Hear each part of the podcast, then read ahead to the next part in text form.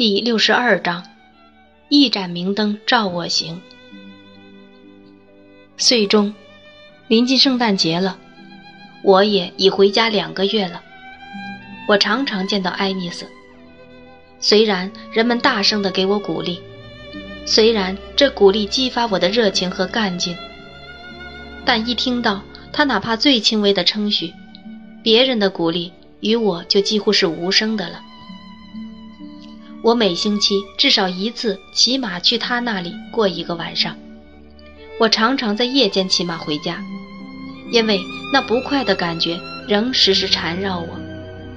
每次离开他时，我都十分惆怅，所以我宁愿起身走开，免得沉浸在令我厌倦的失眠或烦愁的睡梦中。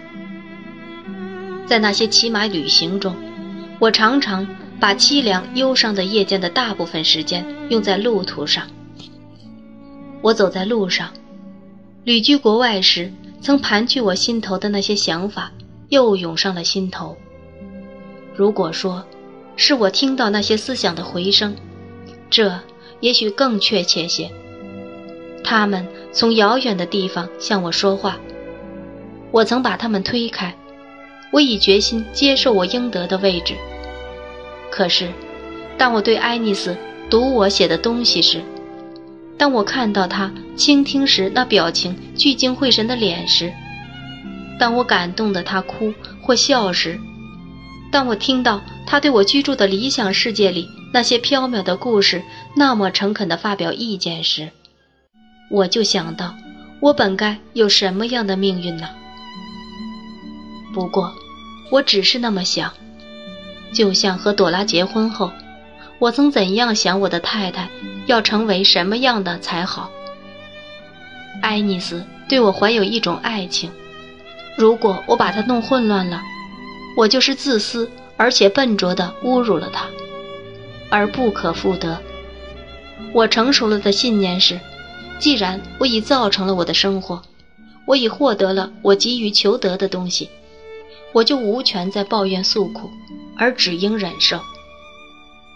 我对爱丽丝的责任，和我这种成熟的信念，使我感觉到了这一切，并明白了这一切。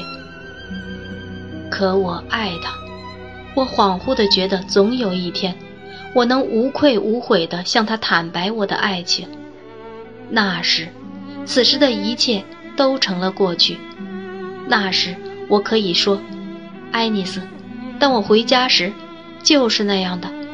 现在我已经老了，而从那以后，我再没爱过了。这样想也成了对我的一种安慰。他从没对我表示出他有任何变化，他在我眼里一直是那样的，现在依旧，完全没有变化。从我回来的那天晚上起，我姨奶奶和我之间就有一种与此有关的默契。我不能说是种制约，或是对此的有意回避。我们都同时想到这问题，但都不用语言表达出来。当我们按老习惯在夜晚向炉火而坐时，我们常陷入这种情况。这一切那么自然，那么显然，仿佛我们已毫无保留地说了出来。不过，我们不断保持那默契，沉默着。我相信，他那天夜里已经了解或有些了解我的想法了。他也很知道我为什么不明确表达我的想法。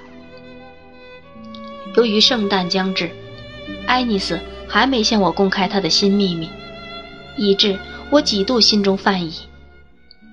我怕她已知道我的内心，而怕使我痛苦，故不肯说明。这种一念重压在我心头。如果真是这样，那我就白做了牺牲，我对他最起码的责任也未能尽到。那么，我实际上也不断做了我曾千方百计不愿做的事了。于是，我决心把这弄个明白。如果我们中间有那种隔阂或障碍，我将毫不犹豫地去除掉它。那是一个料峭凛冽的冬日。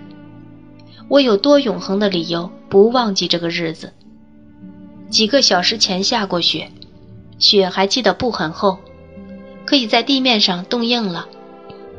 我窗外的海上吹着从北方来的大风，我想到那吹过人迹罕见的瑞士山地上的积雪的大风，我也把那僻静的地方和荒凉的海上相比，想哪处会更寂寞。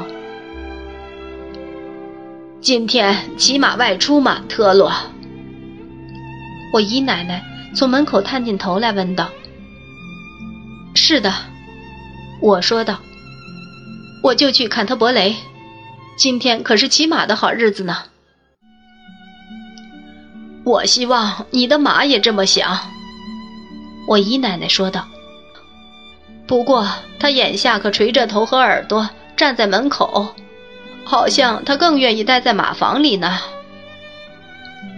顺便得提一句，姨奶奶让我的马留在禁地上了，但对驴子却一点也没有放宽。他等一下就会有精神了，我说道。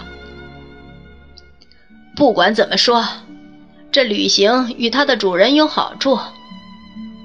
姨奶奶看看我桌上的文稿，说道：“啊，孩子，你在这里坐了很多小时了。我平日读书时，没想过写书有多么费力呢。